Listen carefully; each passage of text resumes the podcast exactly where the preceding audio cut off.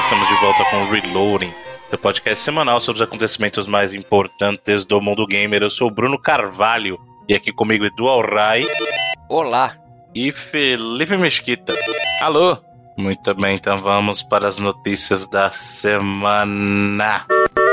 Para começar, não poderia ser diferente, porque essa semana que passou tivemos o anúncio do, do tão esperado Nintendo Switch Lite de uma maneira até meio estranha. Eu descobri totalmente sem querer, porque eu tava passando pela internet e de repente tinha um direct lá da Europa falando sobre o Switch Lite, que é nada mais, nada menos do que o que todo mundo já especulava, que é um, um Switch portátil, né? Ou seja, ele não tem a conexão com a dock, realmente não tem uh, os, os Joy-Cons destacáveis, né? Ele é um modelo fixo e com isso ele acaba perdendo um pouquinho de, de funcionalidade de alguns jogos aí que provavelmente serão adaptados. Apresenta supostamente uma vida útil de bateria maior. Né? uma vida útil não, uma carga de bateria maior, porque vida útil pode durar menos tanto, não sei. Pouquinho maior, né? Pouquíssimo é. E em teoria ele é compatível com todos os jogos que funcionam no modo é, handheld. Que eu até agora acho que não tem nenhum que eu saiba, pelo menos, ou que eu me lembre, que não é compatível com o modo handheld. Eu, eu acho, handheld, handheld mesmo, eu acho que tanto o Anti-Switch quanto o Super Mario Party não, não aceito. Mas é, é, possível jogar o Anti-Switch se você tiver Joy-Cons separados. Né? Mas aí não é handheld, é tabletop. É tabletop, né? né? Então. É, sem contar com a faixa de preço bem mais amigável com relação ao Switch normal. É, se, é 199, né? 199 dólares é um preço bem atrativo. Hum. Mas no meu caso especificamente, eu já vou abrir falando isso, eu queria agradecer a Nintendo pelo vídeo. De verdade. Porque eu já estava convencido que eu iria comprar o Switch Lite quando ele saísse, e a Nintendo, com o vídeo dela, conseguiu me convencer a não comprar. Porque assim, o tempo todo durante o vídeo, esse é o pior vídeo de venda que você pode fazer, porque ele fazia assim, olha, é, você pode levar o teu Switch Lite, ou se você tem um Switch, leva o seu Switch. O tempo todo ele lembrava as pessoas, então, mas se você tem o seu Switch, leva o seu Switch. Ah, você pode levar o seu Switch. Aí eu falei, obrigado, Nintendo. Realmente, eu vou levar o meu Switch. Eu não preciso do Switch Lite. E eu tava louco para comprar e a Nintendo no vídeo, de verdade, na honestidade, conseguiu me convencer a não comprar. Então, parabéns, Nintendo. Mas e os senhores? Qual, é, qual a opinião dos senhores? É, eu também não. Eu, eu não diria que eu sou o mercado para ele, não. Mas, é. Vendo com ele se olhar de fora, eu acho que é uma puta sacada boa, assim, da Nintendo, sabe? É, a gente já viu historicamente que ela tem. costuma ter sucesso aí com vários redesigns desse tipo, né? Principalmente no, é, no mercado de portátil mesmo, que, que esse console é de fato, né? Diferente do Switch tradicional, que é um híbrido, o, o Lite aí é o é realmente um portátil, né? Ele é inclusive um Switch que não faz Switch nenhum. Mas é. Porque você tá atraindo, às vezes, um demográfico diferente, né? Principalmente pessoas que é, querem comprar Switches para seus filhos, por exemplo, por um preço de entrada muito mais barato. Pais que jogam até e os filhos pequenos, pequenos veem o pai jogando, mas o pai, sei lá, não quer dar o Switch de fato para é, para uma criança, então por 100 dólares aí, querendo ou não, é uma diferença considerável, é um terço de diferença do preço. É, então assim, e eu acho que diferente de, de vários outros portáteis do passado, é, esse console tem uma diferença muito positiva que, que ele, ele compartilha um, denomina, um denominador comum assim com o outro console da Nintendo que está no mercado, o Nintendo o Switch comum, que são os jogos, né? Então assim, por mais que você tenha algumas restrições, é, numa gama geral você vai poder jogar os mesmos jogos do que você jogaria no, no Switch comum, né? Então você tem aí é, hardwares focados em demográficos diferentes, não só às vezes a público mais jovem, pessoas que simplesmente não têm uso de Switch dentro de casa, assim, no dock. Né? Eu conheço várias pessoas que não usam, né? Praticamente é a dock. Eu uso bastante, então para mim não seria o caso, mas sabe, ela ter aí dois hardwares que são dois pontos de entrada diferentes, questão de preço, é, duas propostas até um pouco diferentes para o perfil do cada consumidor. Só que eles é, partilham aí dos mesmos jogos, né? O que é facilita para a Nintendo e atrai os dois públicos ao que de fato a Nintendo quer vender, que é software, né? Que a gente sabe que o software dá uma margem muito maior aí do que exatamente o hardware. É, e só para comentar nessa parte que você mencionou dos jogos, é muito importante que é outra coisa que fala contra a, a, Nintendo nesse sentido de ter dois, porque é a questão de compartilhar conteúdo, né? Então, não existe um modo hoje de você poder compartilhar o conteúdo entre esses dois switches, deixar o conteúdo ativo. A Nintendo diz que vai trabalhar no modo de transferência, o que na verdade é ruim. É, ela, porque ela, o ideal seria você manter ativo nos dois consoles, né? Então, assim, para que você não pudesse, ou para que você não precisasse ficar movendo o conteúdo de um console para o outro, é, ou ativando e reativando de um para o outro, seria interessante algo é, semelhante até com a política que, de repente, a própria Microsoft tem com o Play Anywhere, ou então a própria Sony tem, que é aquela coisa de você pode ter dois consoles ativos, né? E aí, com os saves, eles, uh, você pode acessar o conteúdo da tua conta de qualquer um deles, aí no primário até daquele que não é da tua conta, né? Hum. E também compartilhar os saves, então, ou seja, o progresso continua. Né? Isso é uma coisa que a Nintendo diz estar trabalhando, mas a gente sabe como é que funciona nesse sentido. É, eles né? nem explicaram como que funcionaria, né? Mas... Exato.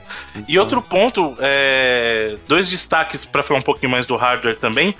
Um destaque super positivo, que foi a remoção é, daquela. que no contexto do, do Switch normal com os Joy-Cons destacáveis faz sentido que é ter os botões, né?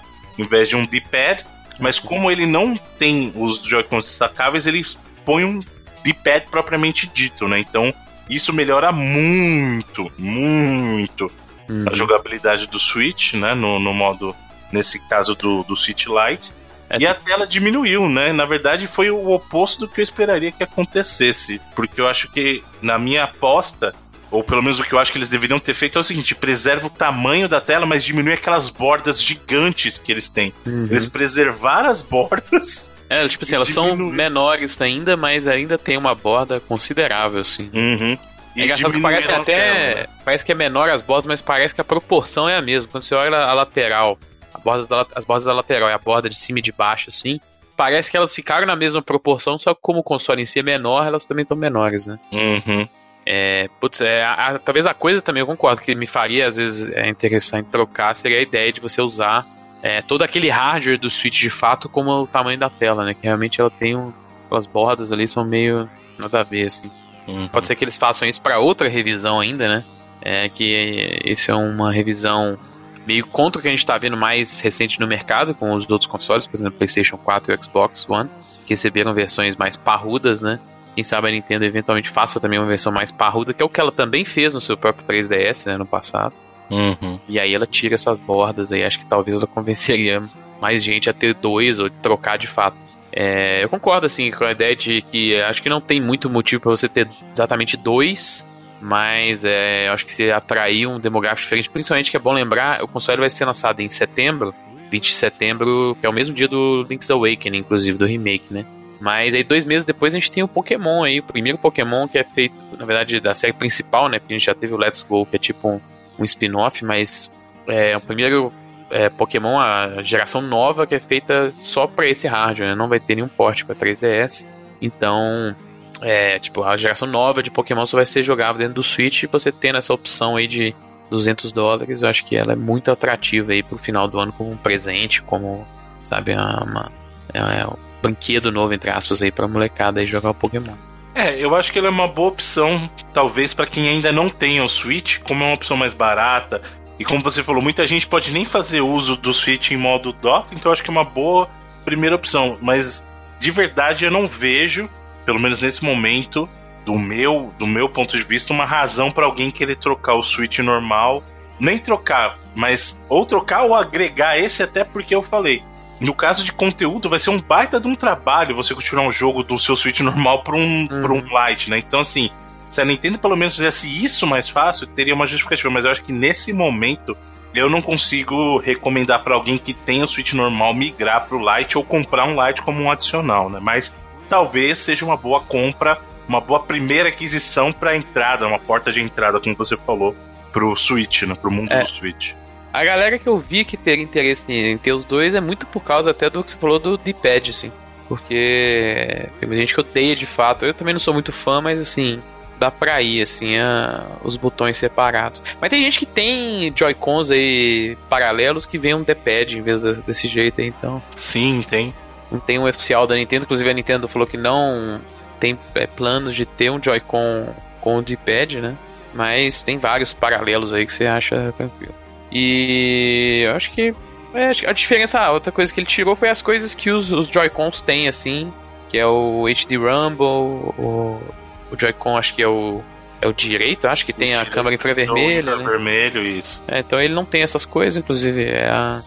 Eu até posso ser bem honesto, eu acho até bom porque o HD Rumble é uma ideia muito legal, mas os, os desenvolvedores não é usam direito, usado, cara. Né? É pouquíssimo usado. A única coisa que ele faz é ficar tremendo na sua mão exageradamente mais do que deveria e aí irrita. Eu mesmo tenho é. muito jogo que eu desligo o Rumble. Eu, eu, eu, nunca joguei o One Two Switch, mas no próprio Super Mario Party é bem loucura, assim, as paradas que você realmente sente a diferença, assim, mas é, é meio gimmick mesmo, assim. Tem gente que ama essa parada, mas pra mim também, tipo, não, eu acho que se fosse bem aproveitado como deveria em todos os jogos, né, ou na maioria deles, seria fantástico. Mas o problema é que você falou, fica muito relegado a conteúdo da própria Nintendo, né? Então acaba sendo que a gente não percebe ele sendo utilizado como deveriam os outros jogos. E aí fica desproporcional, fica aquele Rumble o pessoal não sabe usar às vezes, e aí bota no máximo e aí o bagulho chacoalha sua mão, atrapalha, ele irrita, né? Então, tirando o jogo da Nintendo mesmo, eu não vejo bem implementado o HD Rumble, não. É uma, uma ideia legal, mas eu entendo porque removeram do, uhum. do Lite, além, óbvio, que isso consome bateria também, porque, né? Sim. É meio estranho também ver a Nintendo anunciar isso, tipo, um mês depois da E3, né? Mas não é a primeira vez nem a última, talvez, que ela vá fazer algo do tipo. Assim. Mas você acha que ela foi pressionada por causa daquele monte de vazamento de foto de loja, cara? Eu acho que tem e a ver, sabia? Acertaram, diga-se de passagem. É. não, não, é que acertaram, é que eu acho que aquilo realmente era de uma loja que teve uhum. acesso ao negócio. É. Então nem que acertou, o cara teve acesso mesmo, né? É, não, não, não se pode rir dos chineses, não, que eles sabem tudo antes da gente. Pois é. Mas é. Eu não sei, cara, porque o lançamento é em dois meses, sabe? Ela ia demorar mais, assim? acho que ela, ela, ela fez bem em cima, assim. É, tudo bem que o próprio Switch ela anunciou de fato, faltando dois meses também para ser lançado. Mas é, é, Sei lá, achei até em cima, em cima da hora, mas. Até pelo tempo que tava demorando, eu esperava ele ser lançado com o próprio Pokémon, né? E, inclusive eles já anunciaram que vai ter versão especial do Pokémon, então. Mas é. Não sei se foi exatamente por causa dos vazamentos, não. É. Quando a Nintendo falou que não ia ter hardware na E3, ela avisou antes, né? Muita gente falou, ah, então então, provavelmente eles vão mostrar, tipo, algumas semanas depois, porque eles já fizeram isso várias vezes. Os próprios consoles Classic, ela fez coisas do tipo, assim. É, passou aí três, duas semanas depois ela anunciou o NES Classic. E os NES Classic foi tipo a mesma coisa também, eu acho. Então, assim, não é, não é uma parada nova pra Nintendo anunciar hardware de forma bizarra. Eu sempre lembro aqui que o, o 3DS foi anunciado com um documento de Word, assim, a, a quem quis. Escrito exatamente isso, a quem tiver interessado, nós vamos fazer um console novo chamado 3DS aí. Em breve nós vamos mostrar de novo. Só isso que eles mostraram no anúncio. Então a Nintendo é realmente muito única, vamos falar assim, para poder. O seu plano de marketing. E muitas vezes funciona também. Então. Você acha que ele perde, entre aspas, aí, o charme console? O apelo não diria, porque tem os jogos, mas. É, os, é o software é o grande apelo, Sim, né? Sim, mas o, o, digamos o charme do Switch, você acha? É, como alguém que ainda usa muito essa combinação dos três aí, sai do handheld, passa pra TV. Eu uso o tabletop pra caramba, coisa que não tem como fazer nesse, né? Porque ele nem tem aquele kickstandzinho atrás. Não, mas seja, ele tem como usar em tabletop mode, sim. Né? É, mas ele não tem o. O. Pra você botar na posição do tabletop, que é o, o Switch, tem aquele o suportezinho que ele fica Isso, em pé, né? A perninha ali atrás, é, né? Esse console não tem, assim. Mas para alguém que faz essas mudanças assim, eu entendo o que eu tô falando, ele perde um pouquinho do, do charme. É o que eu falei no começo, ele é um Switch que não faz Switch nenhum, né? Então, assim. É... é se torna Mas... basicamente um portátil padrão, é. como nós sempre tivemos. É, acho que a parada diferencial é dele até para outros portáteis da Nintendo é o catálogo mesmo, que Sim, agora exato. você tem Sim. um apelo e catálogo unificado, é, exatamente. E eu acho pode dizer que é tipo um, um, um, sucessor aí do que seria o Game Boy Advance. É, na época que era o GBA e se você tivesse um Super Nintendo, né? Uhum. É, algo do tipo, é. Eu acho. DS, né? Os dual screen e tal, 3DS também. E esse é meio. vira um portátil, assim, né? O preço eu acho que é um atrativo bom para quem de repente não quer gastar uma. Ver como é que vai ficar pra cá, né? Pro mercado cinza da vida aqui. Mas eu acho que é um ponto legal também, o 199. Só que de Switch, Switch mesmo, eu acho que o charme vai embora. Você fica com um portátil com a vantagem de poder jogar os excelentes jogos que o Switch já tem, além da, uh, dos first party, a pancada de indies muito bons que você pode também jogar aí como um portátil, né? Só que aí o Bruno já disse no começo, o seu Switch normal também pode levar para todo lado. Então, mas é, é, por isso que eu falei que eu acho que ele pode ser uma boa porta de entrada pro Switch, mas não substitui o Switch Sim. original. Mas eu não vejo isso como demérito, eu acho muito pelo contrário. Não. Eu acho que esse movimento da Nintendo foi muito, mas muito inteligente, porque você unificar a sua proposta. E eu acho que a Nintendo, na minha opinião, deveria descontinuar o 3DS, tá? Ela falou que não, mas eventualmente ela vai fazer isso e é bom. Porque é o seguinte, você tá alinhando a produção. Você conviver com uma plataforma que fala com o teu público portátil, que a gente sabe que a Nintendo domina, e fala com o teu público de console de mesa, que é o caso do, da proposta já inicial do Switch, você tem um modelo que cuida desse público que às vezes nem quer usar o dock, isso é uma coisa que a gente discutiu muito. Tem muita gente que sequer usou o dock uma vez, comprou o Switch e usa ele em handheld o tempo todo, sabe? Então, assim, essa galera seria o ideal. Exato. Então, se você pegar essa parcela do público que vai ingressar agora já adquirindo esse, você está produzindo, entre aspas, jogos para uma plataforma só. Na verdade, entre aspas, você está produzindo jogo para uma plataforma, é uma plataforma só. só é. E está vendendo para duas. Então, você está vendendo para o seu público portátil e o teu público já do, do Switch, que, entre aspas, aqui, aí sim, entre aspas, pode ser considerado um console de mesa, apesar é. de ele ser híbrido, né? Então. É, então, porque sempre foi o grande chamariz, né? Lembra da, do anúncio ou então das especulações quando era Enex ainda. É, é quando a gente parada, viu a primeira vez foi Sim. loucura total, né? Assim, é, realmente. É o console que você pode jogar portátil, é só você tirar e pôr aqui e tal. Talvez hoje, nesse ponto de vida que o Switch aí já vai ter dois anos e meio, já isso não é já não seja né? é, aquela novidade maluca. Então talvez seja inclusive o ponto perfeito para eles fazerem esse lançamento, né? É. E sem falar que eu acho que o que é o atrativo do Switch mesmo já nem é mais isso, porque isso depois de um tempo meio que se esvai, né? Ele se esvaece. Eu acho que o ponto principal do Switch são os jogos mesmo, né? que, que, que é o que mantém o pessoal ali. Né? Então. É, é, e é engraçado. Você perde o Switch, né? Aquela coisa do clique, mas não. O que importa, o que faz as pessoas ficarem são os jogos mesmo. É até engraçado isso, porque todo, toda propaganda do Switch tinha esse clique, agora eles vão Vão tirar. Vão tirar Não, vai tem... manter. Ele fez durante a. Durante ah, o... no vídeo ele faz, né? Ele é faz, é. É verdade. Nossa, Aí, o que ele quis de... dizer é o seguinte: o Switch está nos nossos corações, entendeu? Nossa, lembra o vídeo de apresentação? Não paravam com isso o tempo todo instalando o dedo. É, é, é.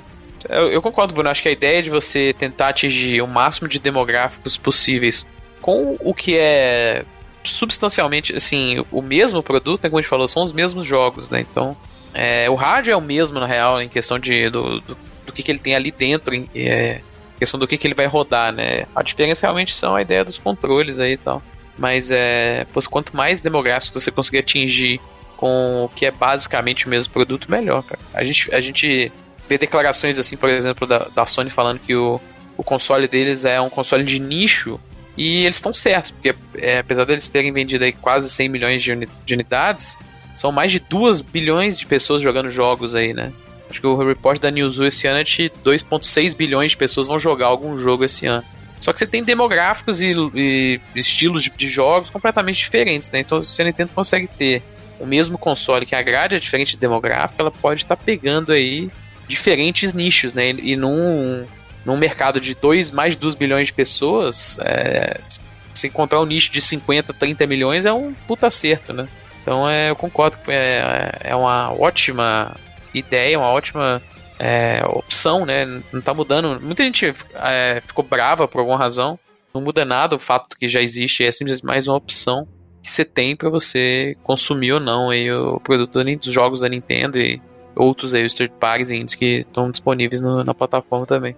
E eu não duvido nada que pelo menos no Japão eles consigam vender uma segunda unidade para quem já tem aí. É, com certeza. Nem que for para fazer aquele esquema que eu comentei com vocês do fone de ouvido, deixar um carregado e o outro. Uhum. Então, mas é. o problema é que cai naquele negócio do jogo, né? Ah, compra duas vezes, melhor ainda. Vai vender dois jogos pra uma pessoa só. Mas aí você vai ficar jogando, por exemplo, duas vezes um RPG, porque não passa o save. E aí, o que, que, você vai fazer? É. Não, não, não, eu falei muito mais brincando, porque não é, não, não é nada... com duas campanhas de Final Fantasy. Não é nada sustentável. É.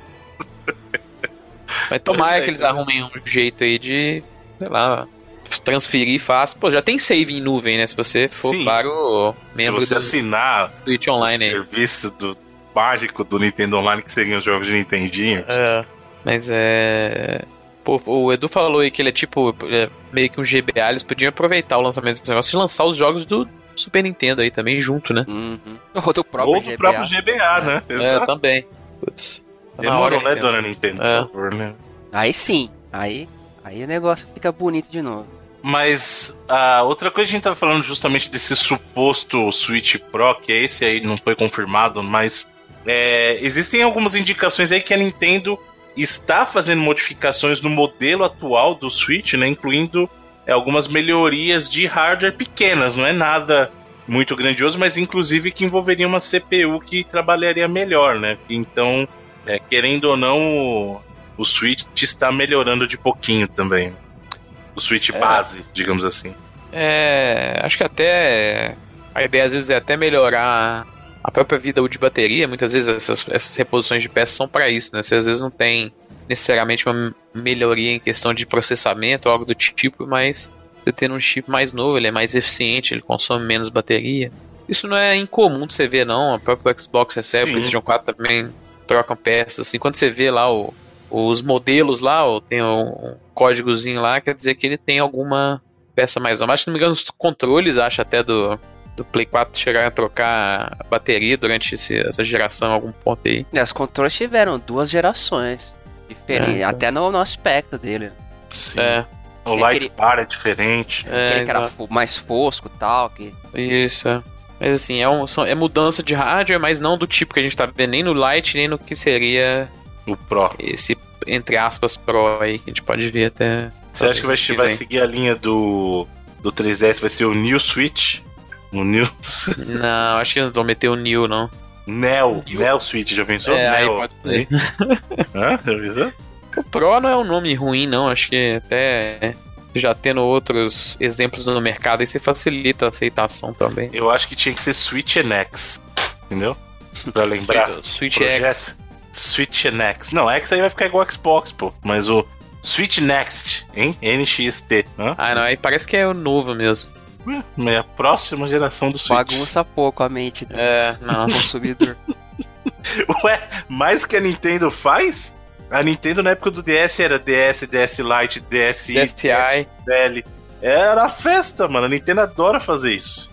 A Nintendo adora. Se tem alguém que adora fazer confusão, é a Nintendo com isso é o 3DS, é o 2DS, é o New 3DS, é o New 3DS XL, 3DS XL, 2DS XL. Se, se, se você pode contar para uma empresa para ter cinco versões diferentes do mesmo console com nomes diferentes, é a Nintendo. Isso aí você pode contar que é garantido. Falando em bagunça, baderna e afins, tivemos alguns desenvolvedores criticando a Summer Sale da Steam desse ano, senhor Edu. O que, que aconteceu aí? pessoa ficou chateado, hashtag chateado com a Summer Sale? Que o Steam fez uma daquelas competições que eles costumam fazer aí nas, nas vendas de verão ou das demais, envolvendo uma corrida e alguns bichinhos lá tal, cujo um dos apelos era para alguns dos vencedores ganharem uh, três jogos que estivessem no topo da wishlist da pessoa.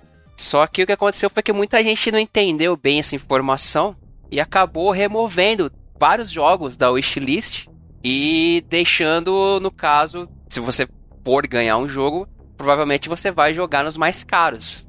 E nessa uma galera índia aí começou a pegar relatório de perda de sair de começar a sair de wishlist da galera e começaram a ficar um pouco mais exaltados aí com a questão da Steam, tanto que a Valve chegou até a se pronunciar a respeito ficou essa confusão com relação ao joguinho do Summer Sale desse ano. É, porque muitos developers falam que a ideia da wishlist é uma das partes que mais fazem eles venderem, né? Porque é muito assim, você tá passando na Steam, às vezes você tem um jogo que você tem um mínimo interesse, interesse você bota ali na sua wishlist, um dia ele tiver lá com que, que não é incomum ter 60, 70, 80% de desconto, você dá aquela chance, né? Se você tirar quase tudo da sua wishlist, às vezes você não vai nem lembrar os jogos que estavam ali, então dificilmente você vai dar chance, né? É, até porque a, a do Steam ela funciona legal, te manda e-mail e tal. Né? Sim. Tipo, tem é. desconto. Então, assim, é, muita gente reportou aí que tiveram quedas aí de 50, 60, 70% nas vendas em relação a outras Summer Sales. É, porque realmente eles viram que o, o, tráfego de acesso nos jogos ele caiu muito por causa dessa, dessas perdas na wishlist aí. A Valve tentou remediar durante a Steam Sale, né? É, tentando esclarecer tudo, mas acho que não, não melhorou muito não até o final aí. Bom, já que a gente falou da, da dona Steam aí que tá do outro lado da polêmica, Shenmue 3. Não bastasse Shenmue 3 ter causado aquele alvoroço quando a publicadora confirmou que ele teria exclusividade lá com, ou pelo, pelo menos exclusividade temporária, né, com a Epic Store. E agora nós temos a informação que quem foi backer do jogo não terá acesso inicial, né, pelo menos em função disso, ao conteúdo do Season Pass. E aí o Season Pass vai ser uma exclusividade da galera que adquire a versão pelo menos para PC no na Epic Store, né? Ou compre depois. Mas também eu acho que isso chegou num ponto que o Shenmue 3, com tanta polêmica, chegou no ponto que qualquer coisa estão pegando Uhum. pra fazer polêmica também, né? Porque não é a primeira vez que isso acontece em Kickstarter.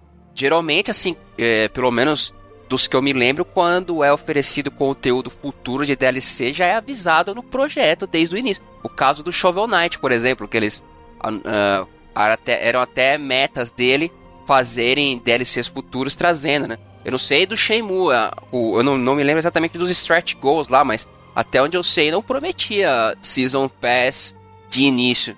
Não, não, acho que é, eles não tinham nem essa ideia de fazer, realmente porque eles não sabiam nem se ia, Se ia rolar, né? até onde ia, né? É, segundo eles, é, inclusive é, é algo que aconteceu graças à própria participação da própria pu- publisher, né? Então eu até entendo também. Se Assim. bem que eles arrecadaram uma grana de cara por conta de ter aparecido na E3 e tal, a gente lembra, mas a, Deep Silver botou uma grana boa também em cima. É, a única preocupação do pessoal, e isso não tá confirmado ainda, é porque teve muito conteúdo que era da campanha e foi removido e outro conteúdo foi colocado no lugar. Se você olhar as metas lá Uhum. da campanha, teve muito conteúdo que entrou e conteúdo que saiu também. É, É, é se, se- se não me engano, tiveram dois que eles não botaram. Um que eles falaram, inclusive, que eles não conseguiram mesmo fazer, que era uma ideia de que você tive- é, pudesse jogar com outros personagens e viver, tipo assim, os personagens, os NPCs, eles têm tipo um, um script do dia a dia deles, assim, né? E a ideia era você, alguns personagens você poder jogar com eles e viver esse dia deles assim, sacou? E isso eles falaram que eles realmente não conseguiram fazer e não entrou. Mas se você for olhar o que entrou a mais, tem muito mais coisa do que que não entrou, né? Então, tipo assim, é, eu não nem culparia eles tanto por, por, por esses problemas, não, porque é, eles realmente falaram: olha, a gente teve a ideia e não conseguiu fazer. Mas a gente também adicionou muito mais conteúdo que o jogo teria, é, inclusive jogo, conteúdo que não chegou no Stretch Goals, mas a gente botou mesmo assim, graças ao dinheiro que a gente recebeu de outros fundings aí e tal. É, então, mas eu não tô nem dizendo que, que o erro foi retirar. O que eu tô dizendo é que existe uma preocupação do pessoal que foi backer do projeto de que esse conteúdo faça parte, talvez, desse Game Pass, entendeu? Ah, entendi. Então eles teriam removido sob a alegação que não conseguiram tecnicamente, o que é totalmente compreensível. Mas se eventualmente aparecer num, num, num PES, vai ficar meio estranho, entendeu? Num Season Uhum. Pass. Ou DLC, né? Que o Season Pass é a, é o pacote, a garantia É o que... pacote avançado. É o, é o pre-order do do DLC. DLC, isso, é. Exatamente. O, o, Game, o Game Pass, ó. O Game Pass é muito bom. Não critiquem o Game Pass. O Season Pass é um pre-order de DLCs, né? Então. Norma- muitas vezes o ver, Season Pass é comprar um monte de tranqueira que você nem sabe se vai existir ou não, né? Pois é. Mas vamos, vamos ver. Eu acho que não é a última polêmica que a gente vai ouvir. Polêmica, entre aspas, né, que a gente vai ouvir envolvendo o Shenmue, mas o pessoal também não ajuda, né? Quer dar É. esse tipo de notícia? Deixa ela. Lança primeiro, aí espera um tempinho, galera, Season Pass. Sabe? Eles, parece que o pessoal também não, não ajuda, cara. Quer fazer um tipo de anúncio. O anúncio em si nem é errado, mas o momento não favorece, cara, sabe? Paciência, né? Sabe o que você pode fazer? Você pode discutir sobre Final Fantasy VII, se o remake vai ou não vai ser exclusivo do Play 4. Essa discussão tá uma discussão sem fim também. Uhum. De um lado, tem gente que fala que ouviu que vai, tem gente que fala que ouviu que não vai. É exclusivo do Play 4, não é? Tem hora que fala que não, tem hora que fala que é. E aí, gente? Olha, só, se for para jogar em favor do Final Fantasy, não existe até hoje nenhum Final Fantasy que seja exclusivo de uma plataforma só. É, então, ou seja, né? É, essa confusão rolou porque é, a página da Xbox na Alemanha chegou a postar que o jogo chegaria para Xbox One no dia 3 de março de Sim. 2020, que é a data que vai estar tá confirmada para o PlayStation 4 por enquanto. É, segundo a Square, depois no logo depois foi apagado e segundo é, as pessoas são responsáveis pela parte, falaram que foi um erro, que eles vacilaram, não tinha nada a ver. E a Square chegou e falou depois, ó, é, o Final Fantasy VII Remake vai ser lançado no dia 3 de março de 2020 para PlayStation 4 não existe plano para adicionar nenhuma das plataformas aí até o momento. É, na, nem até o momento, para essa data, né? Meio que ficou. Eles não falaram exatamente isso, mas ficou claro que, ó, ele vai ser lançado em, 20, em 3 de março para PlayStation 4, nenhuma outra plataforma aí. Então. Só isso. Só que ah, a gente lê... fica assim, a data, né? Então não Exato, quer dizer que é. não saia em outra Exato. data. A gente não pode esquecer que ele foi anunciado como first, né? First, Primeiro é. no PlayStation 4. Então, Sim. desde a época a gente já tinha essa discussão que eventualmente ele chegaria é, para outras plataformas, né? Que é, acho que o que todo mundo ainda acredita, né? Sim. E acho que não, não, não vai mudar aí a ideia de que vai ser lançado primeiro no PlayStation 4 por algum tipo de parceria, a gente não sabe direito qual foi o acordo, por quanto tempo, né? Mas que eu pessoalmente não tenho. Se eu tivesse que apostar, sim, ele vai chegar em outras plataformas. É, no tempo máximo aí de um ano, às vezes até me menos tempo. Bom, aguardemos. Eu acho que nesse caso é, é uma parceria histórica que acontece desde o Final Fantasy VII, o próprio Final Fantasy VII surgiu no PlayStation 1 lá. Bacana, mas. É, eu não vejo. Dia, nem o original é só plataforma PlayStation, né? Exato. Tá em todas, inclusive. Então eu não vejo a razão comercial, não sei que a Sony esteja injetando uma grana aí para manter a exclusividade com o PlayStation, cara. Até porque é um jogo que todo gamer merece jogar, né? Então... É, tem um potencial de venda muito grande, né? Exato. Vamos ver. Bom, em meio a polêmicas sobre cigarro, né, a gente viu aí a própria Netflix se pronunciando aí que vai reduzir o número de fumantes nos seus seriados e remover esse tipo de conteúdo a menos que faça sentido né, no contexto da história que eles querem contar ali. Nós também tivemos um compromisso do pessoal da Coalition aí, que é o pessoal que criou é, o Gears, não é o pessoal que criou não, quem criou não foi eles, mas quem desenvolve né, o Gears para a Microsoft, que se comprometeram a reduzir ou na verdade eliminar menções e, e cenas de uso de cigarros em Gear 5, porque esse é o problema do Gear 5. O problema com o Gears, os caras, você pode serrar o cara no meio que tá suave, o problema é alguém fumar. Né? É, na verdade, é, a galera ficou fazendo essas gracinhas assim, mas é, se você for ler, assim, eu até entendo mais o porquê, assim. A... Primeiro que foi de uma parceria hum. que eles fizeram com uma instituição que é é, faz campanhas anti, anti-fumo, principalmente voltada para jovens, né? Que é, tem alguns lugares do mundo, principalmente na Europa, assim, que você tem, na verdade, enquanto muitos lugares você tem a diminuição do, do, do consumo de cigarro, você tem lugares que tem aumentado, principalmente entre é, as comunidades mais jovens, né? Então, apesar do Gear ser um produto que não é para jovens, né? A gente sabe muito bem, acho que uhum. a classificação etária não é para jovens, mas é, a gente sabe também que inevitavelmente vai ser consumido é, por pessoas que não são exatamente jovens. E, e, eles falaram que a ideia não é nem só, é, sabe, influenciar jovens, mas pessoas no geral, até porque, segundo o, o Rod Ferguson, que ele sim é um dos criadores né, da, da, franquia, e ele quem, quem lidera o Coalition, o estúdio, é, é uma decisão que ele pessoalmente nunca gostou de dentro da, dos jogos. É, ele mesmo falou que ele tem experiências traumáticas por causa disso. O pai dele morreu, acho que quando ele tinha 5 anos de idade.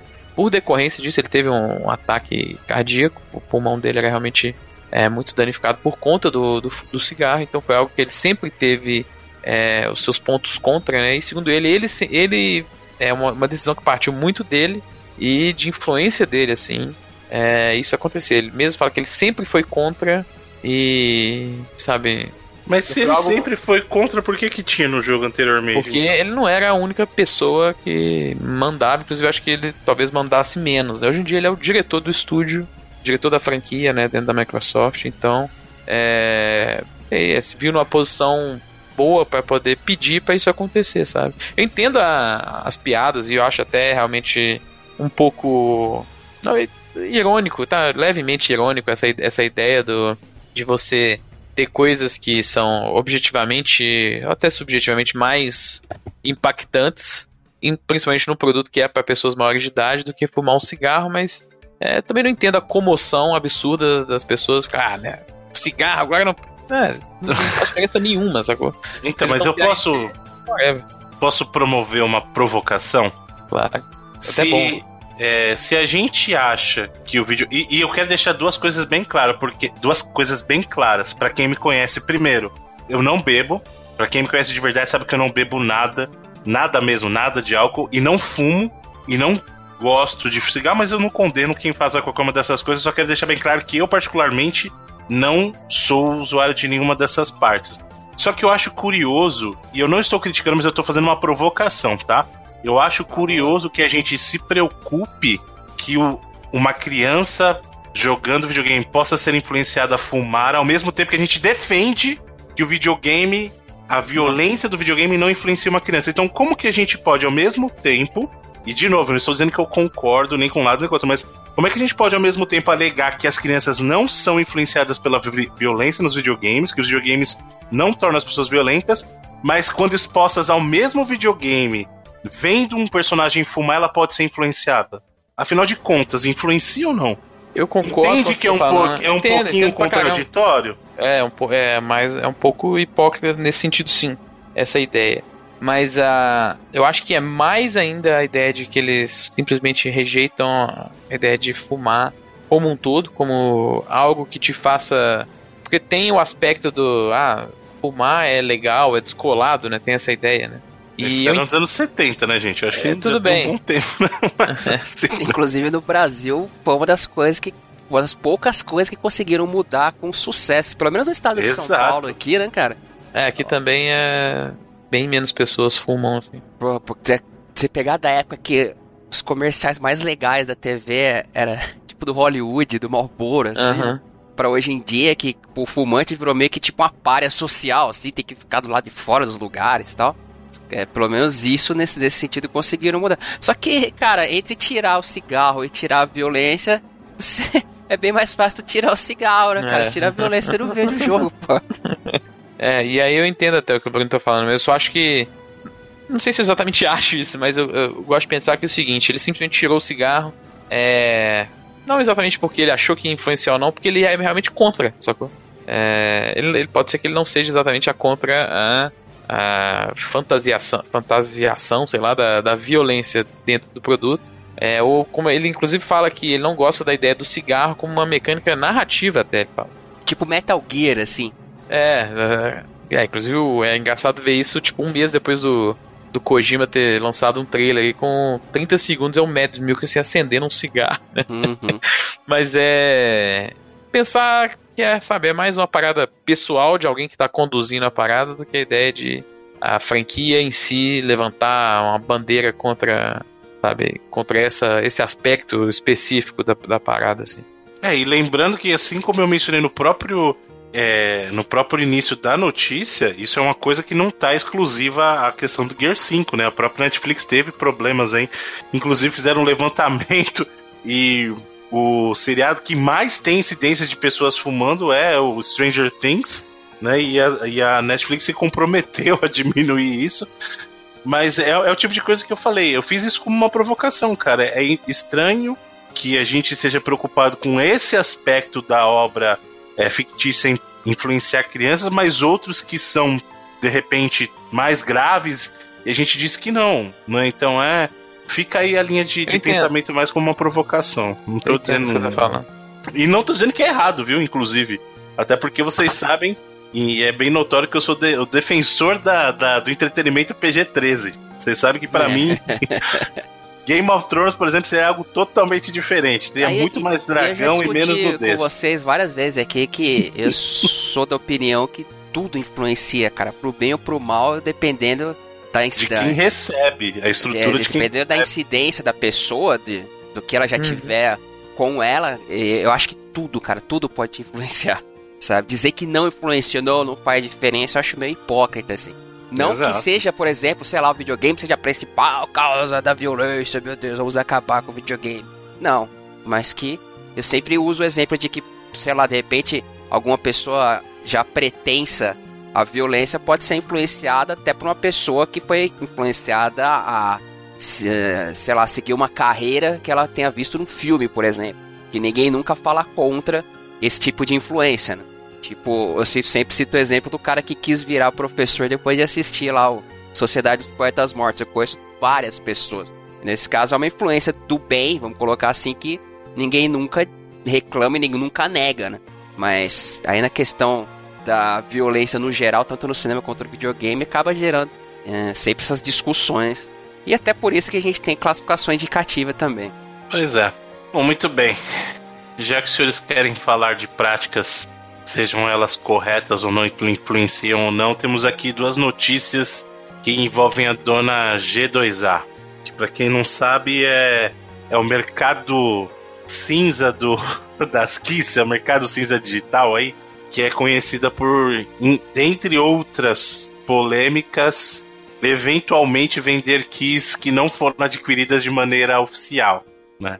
E essas duas notícias, uma, dão, uma delas dá conta de que a G2A teria é, iniciado algumas. Algum, como é que eu vou dizer? Algumas políticas para tentar é, evitar o uso dessas keys que eram geradas por fraude aí, né? Tentar pelo menos diminuir esse impacto. E a outra, que é uma notícia bem menos positiva, é que um funcionário da G2A teria enviado um e-mail para diversas é, diversos sites aí e diversos meios de, de publicação de notícias gamers, deixando a entender que eles deveriam se pronunciar positivamente sobre a G2A e quem fizesse teria de certa forma alguma compensação por isso, né? Só que sem dizer, porque assim, no caso isso se chama publicidade, né? Mas é, a, a ideia. patrocinado, fala é, que foi patrocinado. A ideia do cara era não dizer que tinha sido patrocinado, que aí no caso já, uhum. já é a parte errada do negócio. E depois eles vieram com essa ideia de tentar criar um sistema que melhorasse as condições de venda, só que teria que partir do interesse dos próprios desenvolvedores. Ou seja, é uma empresa que já há uns anos está aí com polêmica e não se ajuda, né? Mesmo que tenham dito que o tal funcionário tenha sido algo interno, tenha sido algo separado, sempre essa desculpa, é sempre o estagiário que faz cagada. É, hum. De repente pode ser até na, se desse certo, ninguém falava nada. Mas aí vários, várias pessoas que supostamente receberam esse e-mail acabaram caindo uh, num, com a boca no mundo aí, como se dizia. E eles vieram depois com essa suposta solução também que não ficou tão agradável aos ouvidos de ninguém. É uma empresa polêmica, né, cara? É, é como o Bruno comentou, o um mercado livre de keys de jogos, onde uh, se tiver, teve problema de venda de chave roubada, uh, de chave que a pessoa ganha do desenvolvedor e vende lá, sabe? Antes era bem mais problemático. Sei que eu, eu, pessoalmente não sou usuário assim do G2A, mas eu sei que antes é, eles tinham até uma questão de o vendedor não ter nenhuma obrigação de se identificar, nem de nada a respeito. Depois colocaram mais algumas práticas. Mó, mó treta, né? Porque às vezes a galera comprava com cartão clonado, sabe? Exato. E aí pra. É. Meio que lavava o dinheiro do cartão clonado vendendo aqui para eles, assim, sacou? Sim, aí isso aí depois, quando o vendedor oficial descobria a fraude do cartão, quem tomava prejuízo era o, o developer, né? Porque essas, essas vendas eram canceladas, mas muitas Exato. vezes as keys continuavam. Teve até uma treta da Ubisoft uma vez, que a Ubisoft cancelou Lembra, uns anos atrás, uma porrada de kick. Uh, uhum. Foi esse mesmo esquema, comprado com cartão de crédito fraudado, roubado e tal. E as, revendido no G2A e as pessoas compraram e depois a pessoa, teoricamente, que comprou legalmente, entre aspas, assim, uh, teve o seu jogo cancelado e foi reclamar depois, né, com, com a Ubisoft. Mas é algo que pode acontecer. É o cara, sei lá, comprar barato no Humble, Humble Bundle e vender mais caro ou um pouco abaixo, esperar passar o tempo de promoção e vender um pouco uhum. abaixo da média no G2A, né? Teve até uma. Recentemente, eu não me lembro quem foi o, o desenvolvedor, que os caras estavam conversando sobre isso no Twitter e um deles falou: velho, se você. Eu prefiro que você baixe meu jogo no Torrent do que você compra Ah, uma chave do meu jogo no G2A, saca? Eu não lembro o nome dele ou até o estúdio, mas o jogo acho que é a galera do Descenders, eu acho. Que é um joguinho que tá. Até joguei, se tá no Game Pass aí, que é um joguinho de, de BMX, assim, até é bacana o jogo, até é divertido. E ele de fato falou, cara, se você for comprar no G2A, pirateia logo, que a gente não vai ver esse dinheiro de qualquer forma. A gente prefere que você não dê dinheiro pra ninguém do que dar dinheiro pra ele. Então. E aí meio que começou essa treta toda da G2A aí, até por causa dessa própria declaração, que vários developers falaram, cara, mim é- concordo, é tipo uma, uma merda pra gente também e tal. E a G2A até numa mais uma movimentação patética aí falou que se um número determinado de developers aí se mostrarem interessados em continuar na plataforma é, de forma entre aspas oficial, ela vai desenvolver uma ferramenta que para os developers mandarem as keys que não deveriam ser parte de, de vendas, né? Keys aí de sorteios, como Edu falou, às vezes que são é, entregadas para review ou para parceiros, algo do tipo, é, para poder cancelar essas keys. Que, tipo assim, você estaria talvez oferecendo uma ferramenta em que os developers vão ter que fazer alguma parte do trabalho também. Assim, mostraram claramente que eles não estão nem aí, pouco se esforçando para poder mudar esse estigma e até as práticas deles também. Essas, essa- essas lojas de revendas. Eu vou pegar ó, pro próprio Mercado Livre da vida, né, cara? É a coisa que muitas vezes fraudes acabam rolando solta, né? Você vira e mexe, você entra no Mercado Livre lá, você vê PlayStation Pro a 1.500 conto, assim, sabe? 1.400 conto com dois controles e cinco jogos. Mas pelo menos as empresas tentam, sei lá, dar uma, uma, uma maneirada, uma confiabilidade para quem tá comprando. O que no caso da da G2A o que a gente costuma ver é polêmica atrás de polêmica, né, cara? É, ela batendo de frente ainda com os developers. É, basicamente tá- assim. os caras estão dizendo assim, ó, aí, se você fizer o trabalho aí, a gente melhora aqui a parada pra vocês. É, Só que a gente não isso- vai fazer nada, vocês que tem que ter um interesse. É, e isso porque antes eles falaram, ah, vocês acham que se a gente parar de fazer isso, esse, esse problema seu vai ser resolvido? Tipo assim, é, é, fazendo essas comparações até às vezes um pouco malucas, tipo o Bruno faz aí, mas. Ah, beleza, eu tô matando essa Você está pessoa me aqui. criticando é à toa por nada.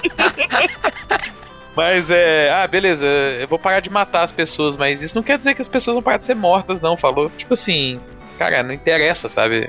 É, o problema é com você aqui agora, e que as pessoas querem que você ou mude o seu tipo de trabalho, ou você pare de trabalhar como um todo, assim, porque as pessoas que você tá ganhando dinheiro em cima não estão satisfeitas com o jeito que você tá conduzindo o seu, o seu serviço. É realmente uma galera muito. Sabe, interesse de fazer qualquer negócio com eles, de, depois de ver como que eles tratam todo mundo no geral, assim, é zero, assim. Bom, muito bem. Depois dessa ofensa gratuita, vamos falar do TurboGrafx aí. Tô aqui de boa na minha, mano. Muito bem, tivemos mais um anúncio aí relacionado ao TurboGrafx Mini. Revelaram mais alguns jogos e também temos aí a, a data de lançamento tá marcada, a janela, né, para março. Não sei, tem um dia específico? Não tem dia específico, tem, não sei. Acho, 19, acho que não. É? 19 de março de 2020. Muito bem, 19 de março de 2020. É isso mesmo. Ou seja, em março de 2020 ou você compra o Final Fantasy VII Remake ou você compra o TurboGrafx aí. E o mais curioso foi justamente ver como a lista de jogos japonesa é bem melhor que a americana, hein, gente?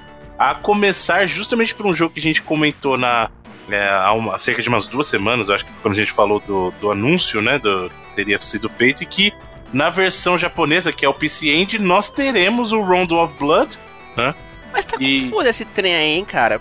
Porque dá a entender que são meio que os mesmos jogos, mas um tem alguns jogos a mais, outros a menos.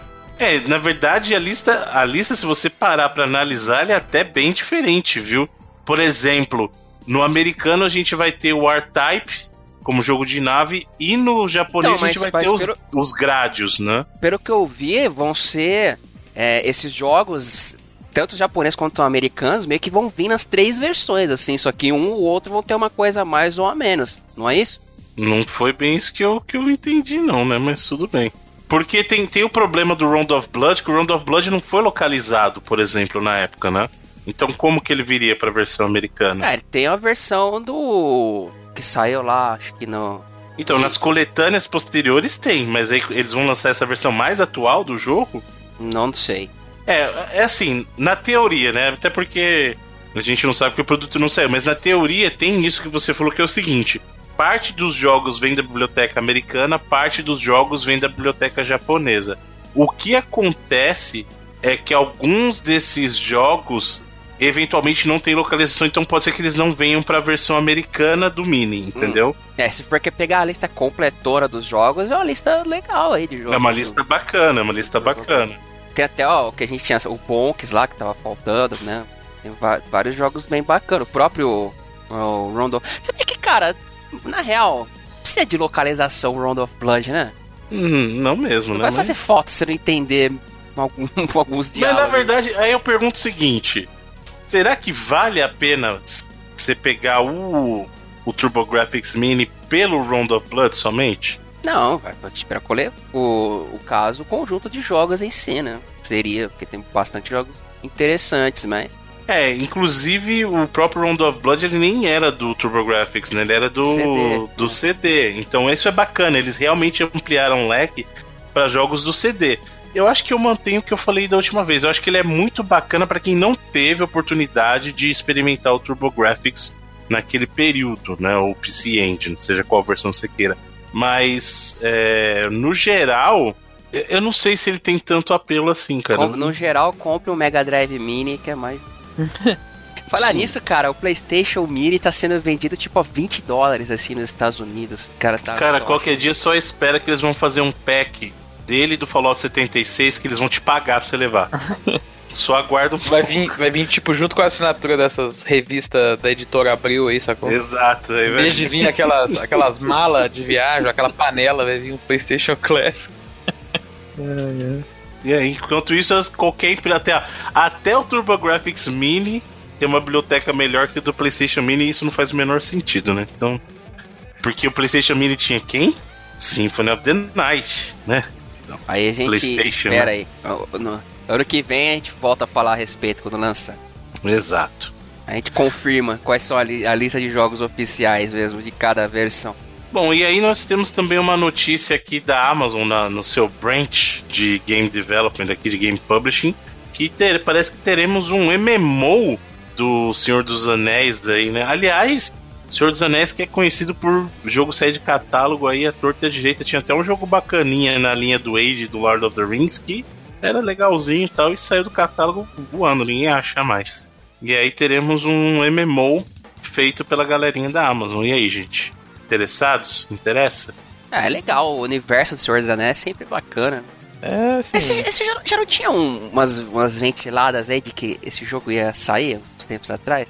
É, não sei. Eu, eu, eu, não sei se vai também, porque a própria Amazon do Game Studios chegou a anunciar vários jogos aí nos últimos anos que nenhum deles saíram de fato, né? Alguns ficaram em Early Access e tal, e outros é, sumiram assim e tal. Então, de, não sei se. Sabe, eles falaram que vai sair, pode ser até. Aquele Breakaway, que acho que foi até o que ficou. É, mais tempo assim em, em algum beta, algum tipo já foi cancelado. Os outros dois que foram anunciados juntos, lá, aquele Crucible e o New World lá, a gente nunca viu mais nada também. Sei lá se, se vai de fato, né? Não tem já um Lord of the Rings online aí também? Acho que já teve, né? Ou não? Bem que, tipo, há uns 10, 15 anos atrás, sei lá. É, acho que já teve. É. Se bem que tem aqui no Steam ainda. E é? gratuito ainda. É, né? O MMO? Tem um MMO aqui, The Lord of the Rings Online. Não é, da, não é, de, não é de celular, não, que é daquela galera da. Que é o estúdio até da Warner mesmo. Tem no Steam aqui, o Standing é, Stone Turbine? Games. É, ah, então não sei. Eu acho que Turbine, que era o estúdio que hoje em dia é da Warner, não sei se na época era, mas eu acho que chegou a fazer. E é deles até e é. É. Como é que fala? Tinha um. O jogo de celular do, do Game of Thrones aí agora. Ele, e pelas eles, fotos eles aqui. fazer o... Deve ser esse velhão mesmo. É. Essa, a galera da Turbine chegou a fazer o, o MMO até do. Da DC sem ser o DC Universe Online lá, que era o da, da Crise das Infinitas Terras, eu acho que tinha. Que era aquele arco lá dos quadrinhos, né? Mas eu nem, se, nem sei se, se foi pra frente também. Mas eu acho que era deles esse também, esse da, do Senhor dos Anéis. Acho que também era da Turbine. Tem um da Turbine aqui de 2007. Não é o mesmo, não? Você tá falando que ele tem a cara de velho? Pra Windows e... De, provavelmente pode ser o mesmo. Então, teoricamente, esse aí da, da Amazon seria uma, uma nova versão, um outro Lord of the Rings Online. É, que seria free to play também, né? Então, Então veremos. é, eu não boto muita fé, porque nada que da Amazon Game Studios foi muito pra frente, então. E acho que ele não, é, não é- seria publicado por um. É, pra publisher chinesa aí, então pode ser que seja algo que nem chegue aqui, seja focado bem no mercado asiático. A gente sabe que tem várias propriedades é, grandes aí que tem jogos que são exclusivos só para mercados asiáticos, né? Então, Coreia, China, então pode ser que a gente nem veja de fato isso vir pra cá. Bom, falando em vem pra cá, citando Silvio Santos, vem pra cá, Vem pra cá, mas oi. Tivemos a chegada da trilha sonora de Red Dead Redemption aos serviços de streaming, Muito bom, hein? Spotify e, e iTunes, né? Ou pra, Apple quem, Music. pra quem curte música de videogame, que já tem depois oficial no serviço de streaming aí, já não precisa mais ouvir música tradicional nunca mais, né, cara? É, pra- muita, muita quem- trilha sonora migrando ali pros Pô, serviços. tem né? bastante coisa. A de Red Dead 2 é a tremenda trilha, né? Tá faltando quem trilhas não de Persona. sabe, Old Town Road não é da trilha oficial do Pô, podia Red ser. Dead, hein, gente? Hein? Poderia, poderia ser. Podia ser. Podia ter um Mas não remix é. aí com, com o D'Angelo. Mas tá faltando aí, Bruno. É a trilha sonora de Persona no, no Isso, Spotify. exatamente o que eu ia falar. A Persona não tem a trilha sonora lá no, Não? no Spotify, não Nem tem. de é forma muito- extra oficial. Então, Acho- tem os covers, né? Aí você tem. Cover? Mas cover tem, tem. E é até bem feito, viu? Vou te falar que tem uma, um cover ali do. Quer ver? Vou, vou até passar pra vocês, cara. É, Tem uma menina que eu vou esquecer o nome dela agora, mas tem uma co- um cover dela do Shapeshifter que é bem bacaninha. Mas é só cover, a trilha original não. não- infelizmente. É Laura alguma coisa o nome da menina lá, depois eu passo pra vocês lá. É. Mas ela inclusive faz algumas versões aí da- das, das músicas da trilha de Persona aí, mas oficial mesmo não tem. É, Então, Sega, Atlus, uh, Shuji Meguro, aj- ajuda nós aí no Spotify também. Pois é, preciso, preciso muito. Bom, e também temos filminhos, filminhos, notícias sobre filminhos, mas essa notícia é bem bobinha, na verdade, né? Mas dá conta de que teríamos no filme de Mortal Kombat violência e fatalities, mas é. Ai, ai, Bruno PTT. Não, mas é, é o tipo de coisa que assim, se vai ter o filme do Mortal Kombat, eu acho que é, é meio esperado que tenha um nívelzinho de gore, que eu acho que é ok. Que nenhum teve até hoje. É, Não, mas por isso nunca que eu falei- fatalities, assim, mas... Então, aí é que tá. Aí eu acho que essa, esse comentário do Fatality que é bobo. Porque, assim, se tem uma coisa que eu não quero ver, é alguém parado tonto e alguém falando finish him. Isso eu não quero ver no filme. Se o cara chegar e cortar a cabeça, se tiver o Sub-Zero arrancando a cabeça do cara no contexto do filme, beleza. Agora, o que eu não quero é justamente escurece a tela, o cara ficar tonto, aí vem o, o Shang Tsung. Finish him. Né, ou o Shao Ah, Kahn. Finish him. a galerinha do Bater Palma em filme aí vai adorar que teve, inclusive, no filme do Mortal Kombat lá tem esse momento, É, tem os, inclusive. tem os fatalities do Super Nintendo, né? Nos, no... é, sem Então. sangue. Mas o, o que eu, o PG-13. que eu quero dizer é o seguinte: isso aí não quer dizer nada. Eu acho que é pior ainda. O que eu quero é o seguinte: que eles contextualizem tudo isso. Por isso que eu falo que tinha que ser baseado naquele MK Rebirth lá. No primeira, na primeira versãozinha que a gente viu lá da web, que era uma coisa mais rounded, Caralho! nada, muito mais legal. É, é, v- vamos fazer Mortal Kombat e fazer o não Mortal Kombat. Essa é a ideia do... Não, não achei que seria muito mais legal se fosse uma coisa baseada na realidade. Inclusive, depois o que eles fizeram lá com Legacy é que depois eles descambaram. Mas aquela história do Raiden, vocês chegaram a assistir? Você lembra da história Sim, do Raiden? era Como é que era? Sim. Que era um cara que, assim, só ele achava que ele era o deus do trovão e todo mundo achava que ele era um maluco total. E termina o episódio, você realmente não sabe. E eu acho essa dualidade muito legal. Tipo, o cara é um malucão mesmo ou ele é o deus do trovão e a galera que não bota uma fé? Sabe? Eu acho isso muito, Aí, muito legal. Os 12 macacos. Pois é. E o nome da menina é Adriane Figue... Adriana Figueroa. Depois vocês procuram lá no, no Spotify. E vai ter o. Já escalaram o maninho lá do The Raid, né? Pra ser o Sub-Zero no, no filme do Mortal Kombat também. Mas eu acho legal, tem que ter é, Rated R mesmo, Mortal Kombat tá aí pra isso. Tipo Não, Logan. que Bem mais- seja rated R não tem problema nenhum. Mas que não, não, não faça galhofa, entendeu? É justamente o contrário. Tem que ter fatality no contexto do negócio e não. Aí o cara fica lá parado esperando alguém arrancar o coração dele, né?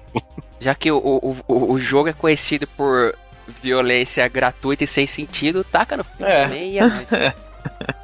E pra trazer o senhor, o senhor Eduardo Rai de volta pro Netflix, aí temos a notícia do do seriado animado inspirado, inspirado não, baseado mesmo no Cuphead, cara. Cuphead Show. E aí vai ser um, um desenho que vai passar no Netflix aí. Se mantivesse preservar aquela coisa da arte do Cuphead mesmo, daquela mais fiel, aquele estilo dos, dos desenhos dos anos 30 vai ser fantástico. É, acho que vai, até pela parceria aí com a King Feature Syndicate, né? Porra, fazia uma pancada desses desenhos na época. É, bagulho vai, Popeye, Bat Boop, Recruta Zero. esse bagulho não vai demorar, tipo, pra sempre pra sair, não? Porque, né, se depender pra refazer arte desse jeito. É. Mas é bacana, prova tão quão grande o jogo ficou, né? Acho que a gente teve um update das vendas aí, acho que 4 milhões de unidades aí. É, é quando uma aposta ousada vale a pena, né? Porque a gente lembra que o pessoal lá, os irmãos lá. HR, eles tiveram que hipotecar a casa pra poder completar o Os jogo. dois, inclusive. E, e aí pagou, né? No final das contas acabou pagando. Então pena. foi uma aposta ousada e eu fico muito feliz, cara, de ver o sucesso, porque esse jogo merece muito sucesso, porque é uma coisa fantástica, Cuphead. Ah, inc- inclusive é meio que um segue da semana passada que eu falei que eu tava tentando que, tendo que jogar o Piratão aí pra rodar no meu computador e o Edu Corrigiu pra deu- você? me, me deu uns toques aí do, do PC Master Race e eu tô conseguindo rodar agora, agora pelo GOG. Aí, tá vendo? Olha E é, posso confirmar que eu sou, continuo o pior jogador de Cuphead da história. Eu morri umas oito vezes. útil. É, isso aí. Mas eu morri umas oito vezes na primeira fase até conseguir passar, finalmente. De e qual aí fase? joguei. Da primeira. Ah, não, aí, Caraca. não, aí, aí não, Felipe, porra. Eu morri umas uma- umas oito talvez seja um exagero, mas umas cinco eu morri O fácil. primeiro é o qual? É, o, é, a, é a cenoura? O primeiro? Qual que é o primeiro? Não, a primeira fase mesmo, foi o primeiro chefe. Foi na primeira fase. Ah, a primeira que você vai O- passando lá? O run and gun lá do começo. é.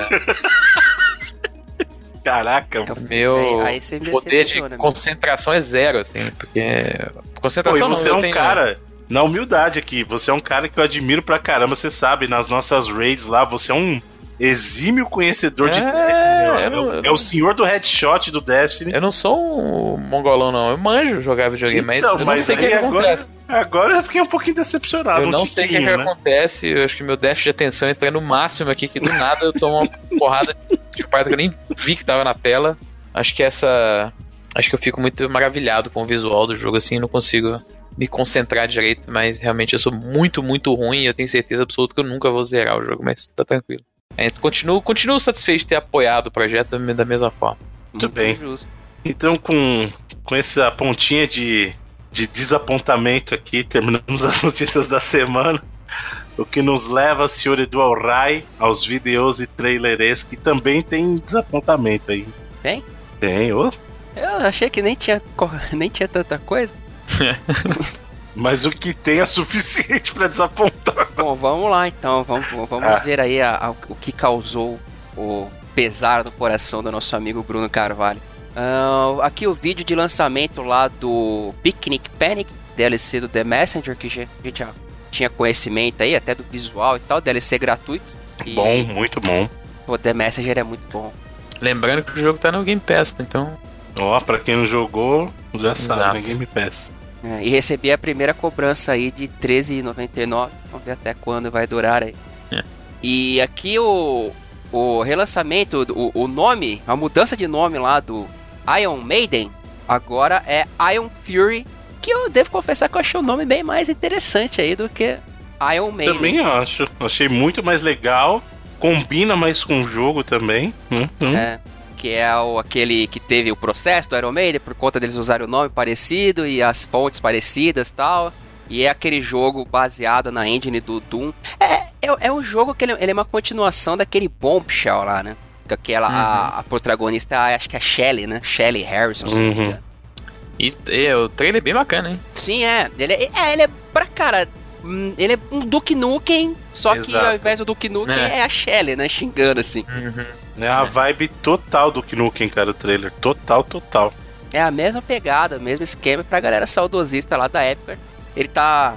Vai sair aí do, do período de Early Access e vai será lançado oficialmente A gente tem aí o vídeo. 15, 15 de agosto, acho, né? 15 de agosto, exatamente. Temos aí o vídeo de anúncio. Também aqui um vídeo que ele, ele meio que vazou. Ele fica um pouco tanto pela curiosidade aqui. De que ele é um dos, é, dos resultados de um concurso promovido, acho que pela Universal, se eu não me engano, para criação de joguinhos, é, propostas, difere propostas diferentes de jogos famosos, né? E esse aqui é o Turok Escape from Lost Valley, que é um Turok totalmente diferente. É assim, ó. Pode terminar, termina porque depois eu Não, é um Turok totalmente diferente do que você esperaria de um Turok, né? Tipo um, sei lá, um um Tibi meio como é que se diz? Tactics, assim, eu achei bonitinho até, cara, mas se para quem esperava esperava algo Turok é nível, sei lá, Metroid Federation Force, assim, saca? Então, né? Ó, vamos, vamos começar deixando as coisas bem claras. Turok não é um videogame, Turok é uma obra é um HQ. É, e começou nos quadrinhos e foi adaptada lá para os videogames. Eu acho que aí foi quando muitos de nós, pelo menos do nosso núcleo né, de amizades, ficamos conhecendo Turok pelo jogo mesmo, até pelo pro jogo no 64, acho que a maioria acabou conhecendo por ali, né? Mas uhum. teve também no PC, e depois versões para as consoles mais recentes e tal. Mas só que Turok, na essência, é aquilo. É realmente o Turok. O Turok é a história lá do, do descendente indígena que é caçador de dinossauros, sabe? E aí. Parece ele... com um jogo novo aí que a galera gosta. então, mas o, o, que acontece com esse Turok aí. E aliás, ele lembra muito o. O visual dele lembra muito o pessoal da Brick lá que faz o. Jet Set, o Jetpack Joyride que eles hum. têm aquele jogo do zumbi lá, como é que chama o. É, cara de jogo de celular, basicamente. Age of Zombies, eu acho que chama Age of Zombies, alguma coisa assim. Mas é, é essa pegada, assim, dinossaurinho quadrado tal. E. Cara, não tem nada a ver, velho. E não tem decepção maior. Porque ele, ele pode ser até um bom jogo, mas não tem nada a ver. Nada a ver. E o pior é que eles brincam com, com as coisas meio assim. É, bosses épicos. E aí, tipo, é um, um ursinho bonitinho que parece lá dos ursos sem curso, sabe? Cara, não. É, mas a hum. ideia dos caras era meio essa, né? Do concurso e tal. Não... Foi uma parada assim, nossa, vamos fazer aqui o novo Turok, galera, é esse aqui, toma aí. Então, mas aí, mas ele não respeita, não é nem que não respeita o jogo, ele não respeita nem a obra original, cara, sei Sim. lá. Sei não, tô vendo um índio e um dinossauro, não é isso o jogo?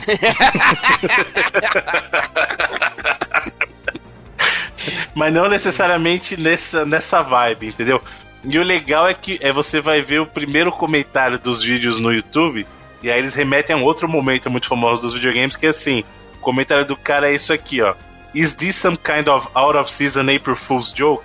Que hum. para quem não se lembra, é aquele comentário que o pessoal fez quando anunciaram o Doom, o Doom não, o o Diablo, como é que chama aquele Diablo zoado lá? O Diablo do celular. Do celular que o cara Ninguém sabe o nome, é o diabo do celular agora. Exato, que o cara foi lá no microfone e perguntou pra ele: Isso aqui é alguma piada de mau gosto? No sentido de assim, isso aqui é alguma piadinha de, de 1 de abril fora de hora? Diablo Immortal. Né? É, eu acho de boa. Tipo o esquema do Conan Chop Chop lá também. É, exato. ok, eu sou a favor dessas bizarrices é. aí. Tá certo, é bonitinho não? também, não? É backlash não vem pra mim, não sou eu é, que fiz. Eu sou eu não vou jogar também, mas não sou contra. Ah, cara, pra um jogo desenvolvido no concurso, Bruno, Tá tranquilo. Eu achei bonitinho. Hum, mas eu não falei que eu não achei bonitinho, não falei nada, gente. Eu só quero deixar claro que o rate, o, o ratio de, de dislike pra like tá 5 dislike pra cada like, tá? Caramba, no, no Steam o recomendado do processador tá um i7, qualquer coisa aqui. Sacanagem. Né? E vai ser lançado, acho que dia 27 ainda. Semana que vem, acho que é. Então, mas é por isso que eu falei, cara. O jogo pode até ser legal. O problema é que quando você põe Turok no nome, você, você acha que você vai atrair quem? O cara que nunca jogou Turok ou o cara que é fã e conheceu o Turok daquele jeito? De repente, você botar no, no celular daquela vitrine lá, atrai qualquer um, bicho. Ele tem a cara de jogo de celular. Então, e aí ele poderia ter qualquer outro nome, entendeu? É esse o ponto. Ele poderia ser chamado, sei lá, é, Indian Adventures, sei lá, Native American Adventures. Ah, mas quer vender, pô. É, é, é mas não vai. É, vocês não estão entendendo que é o contrário. É a publicidade Caraca, oposta. mas, mas não ia consternado com o jogo. Vender, né? não vai vender, gente. O jogo o cara é... é fã de Turok não vai comprar mas isso. não é isso. É, a galera do jogo é publicado pela Universe, igual o Edu falou, né? Os caras olharam lá na, na parada deles, lá no, no vault deles lá de IP, ah, tem tudo aqui que é nosso, alguém faz alguma coisa que nós vamos lançar.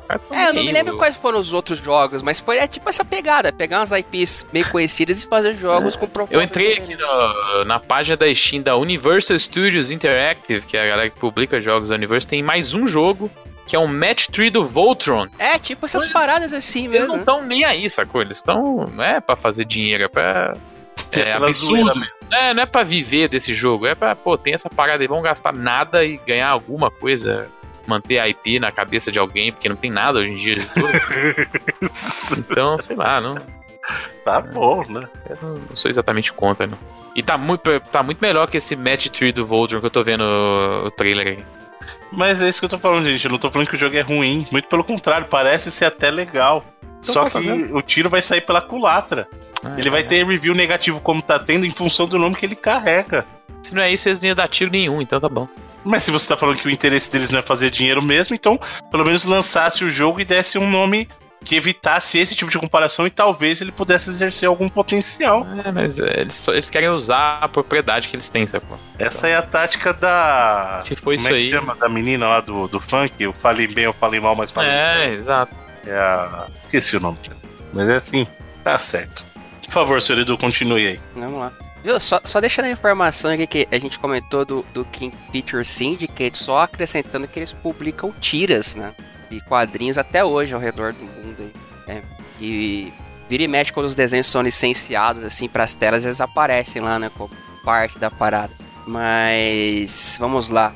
Temos aqui também um vídeo 13 primeiros minutos lá do Control aí, jogo que o Sr. Biscuit está esperando muito.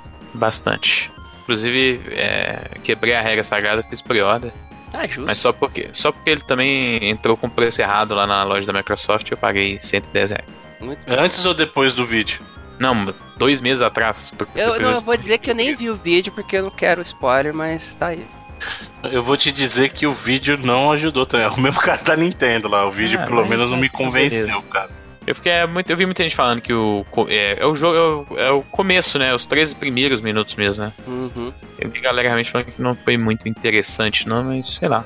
Eu gostei do, do próprio Quantum Break, que muita gente julgou o jogo todo como não interessante, e eu achei bacana. Eu gostei bacana. também, né? Eu acho um nota 7 lá. Pô. É, eu daria até mais, assim. Uma coisa de fato ruim é que. Quem quiser tá no Game Pass, É isso aí. Quantum Break tá também? Uhum. Tá. Ah, é da Microsoft, né? É. Tem aquela série da Record no meio lá que é muito ruim, mas. eu gosto da série, cara. Acho maneira a série. Olha isso. Da Record. o chefe final também é meio. Nada, meio esquisito, né? No hard é, é. dá uma boa luta, hein? É, ele é meio estranho assim. Chegou a bater ele no hard? Não, acho que eu joguei só no normal. É, do, do hard dá uma luta maneira. Mas é... estou aguardando. Dia 30 de agosto, eu acho, né? Isso. Tá é. quase já. Aí quando o Control cair no Game Pass, o Bruno joga também. É. Isso. E para finalizar, temos aqui um, um documentário chamado uh, A Dreamcast. Olha aí. Que é um documentário do canal Archipel. E Muito bom, hein? Entrevistando, cara, diversos desenvolvedores que trabalharam no Dreamcast. Dreamcast que tá completando aí é, 20 anos, né? De lançamento. lançamento americano, 20 anos em setembro. E do japonês já foi lá em 2018, né? Uhum. É do lançamento americano esse ano, 20 anos. E o documentário uh, em duas partes, até não sei se tem uma terceira, é, pelo que eu tô vendo aqui, duas partes. Deixa o primeiro, já fica lá no recomendado pra segunda. Com diversos depoimentos desse que foi nos consoles, apesar de vida curta, mas foi um console bem querido aí por muita gente, né? E é querido por muita gente até hoje. É sempre Sim. interessante te ver nessas ideias aí de bastidores o senhor viu, Bruno Carvalho? Sim, muito bom. Eu adorei, adorei. E, e, o Dreamcast é um caso muito curioso, né, cara? Porque ele foi um fracasso comercial, assim, retumbante. Mas quem jogou tem, tem um carinho muito grande pelo console, cara. Tanto é que existe uma cena é, de, de devs indies aí e de gente trazendo porting para jogo de Dreamcast até hoje, cara. É. É, é, é uma coisa muito bacana de se ver o amor que o pessoal tem pelo Dream. Não sei se talvez pela coisa, pela aquela coisa meio meio melancólica de ter sido o último console da Sega, tal, mas o pessoal tem um carinho muito grande pelo Dream E ele realmente tinha experiências de jogo, assim, que pra época eram fora do normal, né? Muito a ver com vários desses criadores, inclusive, que estão sendo entrevistados Sim. no documentário. Você tem o Mizuguchi, que é o cara que faz as paradas mais bizarras do, do Res, né, do próprio Space Channel 5, o cara usava o console para fazer experiências sensoriais, assim, bizarras, né, e tal. Você tem o, o próprio Kikuchi, que é o criador do Jet Set Radio, que depois foi trabalhar, tem Yakuza também.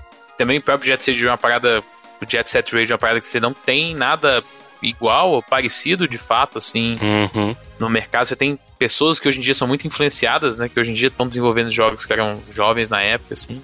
É, o próprio site lá do Seaman também, que é uma parada. Nossa, esse é, esse é uma maluquice ah. foda, né, cara? É uma viagem total, né, cara? Então, pô, eu achei bem da hora. Eu não terminei de ver ainda, porque acho que cada. Eu não sei a segunda parte, mas a primeira parte tem tipo uma hora, assim, Sim. né?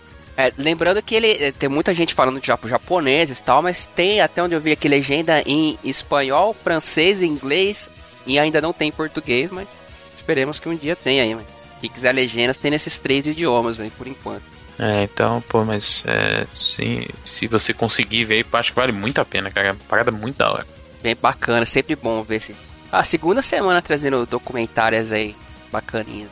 E é muito bom, né, cara, ver documentários sobre a história dos videogames, né? Porque muita gente joga muito, mas nem todo mundo tem oportunidade de ler sobre. Então, quando você põe um conteúdo em vídeo, acho que facilita o acesso para as pessoas, né, cara? É Total. sempre muito bom aprender um pouquinho dessa, dessa história que a gente não vê quando liga o videogame, né? Tudo aquilo que tá por trás do, do videogame. Isso é muito E é a galera que tava lá, né? Isso que é a parte mais Exato, exato. Inclusive, já aproveitar então deixar a recomendação do canal que a gente já falou algumas vezes aqui, que é o do No Clip. Sim, faz documentários é... excelentes. Excelentes, assim, lançaram inclusive um recentemente que é sobre a E3, sobre como que funciona a cobertura da E3 por pessoas de, de altas diferentes, assim.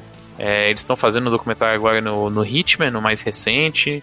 Tem documentários aí do é, Horizon, Doom, é, que mais que teve dos primeiros lá. Tem do Fallout do, do, da Bethesda Game Studios como um todo, né? Inclusive tem do próprio Fallout 76 aí, antes dele ser lançado, que talvez seja um pouco estranho. Tem o próprio do, do Witcher também, documentário do Witcher, que é vários vídeos e tal. Então, para quem tem às vezes esse interesse documental assim, o canal dos caras é fantástico. Tem tipo de Rocket League, que é, acho que foi o primeiro que eles fizeram, né? Que é fantástico hum, também. É lá do Daniel Dyer lá, né? Isso, é um dos poucos que eu canais assim do YouTube que contribuem assim que o trabalho dos caras é realmente muito bom. Realmente tem razão, são, são ótimos mesmo. Saudades dessa época que faziam os, os, game trailers da vida, cara, como eu gostava. É. Hoje em dia mudou bastante. Eu, cara, eu não me adapto a essa cultura youtuber hoje, saca? De a pessoa falando 50 mil cortes por, por segundo no vídeo. eu não consigo, cara. Pra mim o negócio tem que ter um trabalho, assim, tem que, sabe? Sou, nesse, nesse é, é, é, é um dos meus choques de, de cultura aí, sabe?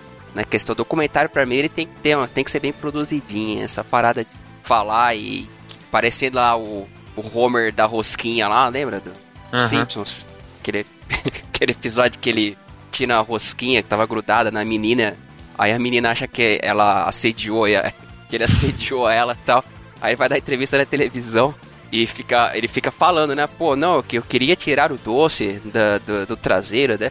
Aí os caras editam pra falar, oh, aquele doce traseiro, e fica o relógio com a hora mudando lá em cima, assim. Lembra? Uhum. Era uma barata, mas é. sei lá, cara, não, essa cultura youtuber aí não me entra, não. É, também cada vez. Pelo menos se, se você procurar, você acha coisa boa, né, cara? O problema é que às vezes o YouTube faz questão de te mostrar as coisas que você não quer ver no seu. Aquelas paradas de descobrir na página inicial sua. Cara, lembra os retrospectives do Game Trailers? É, o, até o canal novo deles do Easy Alice chegou a ter alguma coisa assim, mas é muito raro, assim. Até porque os caras hoje são independentes, né? Então pra tirar, mas eles fizeram aí, acho que da série Souls inteira, até o Bloodborne, né? É, na verdade, até o Dark Souls 3, né? Então foi depois, né? Chegaram a fazer de Deus Ex também, eu acho que um dos últimos ainda. Tem. Se procurar, ainda tem coisa boa aí pra. E tem muita gente do Brasil mesmo que faz que as paradas bem legais nesse sentido, assim um uhum. documentário bem feitinho, bem editado e tal. Tem muita gente que. Ah, o próprio Velberan faz um, um, trabalho bem legal, assim, né? Mas fica aí a saudade. Lembra do Final Fantasy, cara? Como era, como era a maneira, aquela retrospectiva do Final uhum. Fantasy que o Game Trailers fez? Star Wars, esse Resident Evil. Era muito bom. E é isso aí, gente. Muito bem. Vocês assistiram o Homem-Aranha novo? Sim, senhor, já assisti. É bem qualquer Também. coisa, né? Também cara? assisti. Eu gostei. Eu gostei também, achei Ah, eu ok. achei nível tão descartável quanto o Iron Man 3, né? Curtiu a vibe filme Sessão da Tarde que ele tem. Não, eu, eu achei a representação do mistério uma das coisas mais perfeitas, assim, que o MCU já Foi. fez na história Então, do MCU. eu acho que foi assim. muito inteligente o que eles fizeram. Ali foi. Não, a Muito, representação muito do personagem. é, acho que vocês. Não, não vou dar spoiler, Sobre. uma cena específica que você sabe de qual eu tô falando. É basicamente tu ver o quadrinho na tua frente, assim, sabe? Eu, eu, lembro, eu lembrei até muito do desenho também. Os episódios do Mistério eram muito tipo aquilo mesmo. É, ficou perfeito, cara. Pô. Só, visualmente, questão de poderes, assim, ficou perfeito. Eu gostei, eu sou. Eu sou. coisa. Tenho uma leve queda aí por filmes da galera viajando. Então, a primeira metade pra mim foi total ver um dos um milhão de filmes, sei lá, com qualquer pessoazinha teen da época aí viajando pela Europa, sacou? Férias frustradas na Europa. É, putz, eu, eu, eu amo Férias Frustradas muito, muito, muito mesmo. Todos eles. E eu adoro, tenho uma... Então foi muito essa vibe. A primeira metade, ah, é um filme okzinho de é, sessão da tarde. E a segunda metade é ok, é um filme da Marvel. Um bilhão de dólares na sua cara em efeito especial, em sequências malucas e tal. Então eu gostei, eu valeu, valeu o meu dinheirinho, eu acho. Eu também acho, não me arrependi não de ter ido pro cinema. Acho que valeu o ingresso. E o final, tipo assim, as pós-crédito e tal, foi, foi bem da hora. Não, cara, mas você acha que é aquele filme- mais um daqueles filmes bem do marromeno, cara, da Marvel? Eu acho que, cara, não, não, não, não acrescenta nada, assim. Puta, achei bobalhão e tal, sei lá, cara, eu achei meio, meio zoado. É, eu gostei, eu cheguei em casa, instalei o Spider-Man no Play 4 Pra depois. usar as roupas, as roupas novas. Só pra dar uma, só pra dar umas brincadas ali. Porque eu, inclusive, eu quero o próximo filme ele balançando em Nova York, nem maluco aí, porque não teve muito disso ainda dele, né? A gente não viu tanto dele em Nova York, assim, Uhum. sendo, talvez, entre aspas, o Homem-Aranha clássico, né? Tá Tendo um plot envolvendo Nova York pra caramba, assim. Cara, sabe uma coisa que eu acho um pouco, besta, mas velho? Além do perdeu. Peter ser o bobalhão ainda, porra, aquelas piadas forçadas pra caceta de. Tipo, ah, aquele filme velhão do Star Wars. Não, beleza, uma, duas vezes. Mas, porra, teve uma nesse, nesse filme que, que foi imbecil, na boa, cara. O moleque é mó nerd, cara. O cara, tipo, nunca ia confundir uma parada daquela. Nem a pessoa que não conhece não confunde, velho. Eu achei muito bom aquela, aquela parte. Fica, porra, fica uma porra bobalhona assim. Até parece que o moleque nerd ia fazer. Ah, que- ah, você sabe do que, eu- do que eu tô Essa, falando. essa parte da em específico que você tá falando, eu também achei meio forçado Eu errar. gostei, eu ri bastante, eu sou Não, impressionável. Então a gente não tá falando da mesma parte, eu acho. E nem Ah, foi mas- engraçado. Essa, eu acho que a gente tá falando de parte diferente. É mais pro final ali, não, que você tá falando? Não, é, aqui o Edu tá falando é uma interação. esse- isso não é spoiler porque tem isso no, é uma interação dele com o rap. É, isso É, é. mas, mais, pro- mais pro final, não? Isso Não. é. Esse É, final é, do filme? É no, começo do terceiro ato, vai. É, isso mesmo. É como não foi engraçado, pior que foi engraçado. Cara, foi imbecil, Foi, foi cara. bobo só, eu acho. Se é o que a gente tá pensando, foi bobo só. É, então eu, Eu, também bobo, acho que assim, foi fora do personagem ele errar aquilo, porque aquilo ele não erraria. Ele pode errar outra coisa, mas aquilo eu acho que ele não erraria, cara. Ah, As crianças de hoje em dia são tudo mó besta mesmo. É, ó, os- os o, o que na verdade é completamente o contrário. As crianças de hoje em dia são os puta gênio que sabem fazer tudo que ninguém sabe, né? Mas Pô, a é, gente sabia programar videocassete, porra, como assim? mas Bota um é... vídeo cassete na mão dessas crianças hoje em dia aí. Não muda nada, né, cara? É, é as crianças aprendendo as paradas novas e os velhos reclamando. É, a exatamente. história da É. humanidade, assim, né?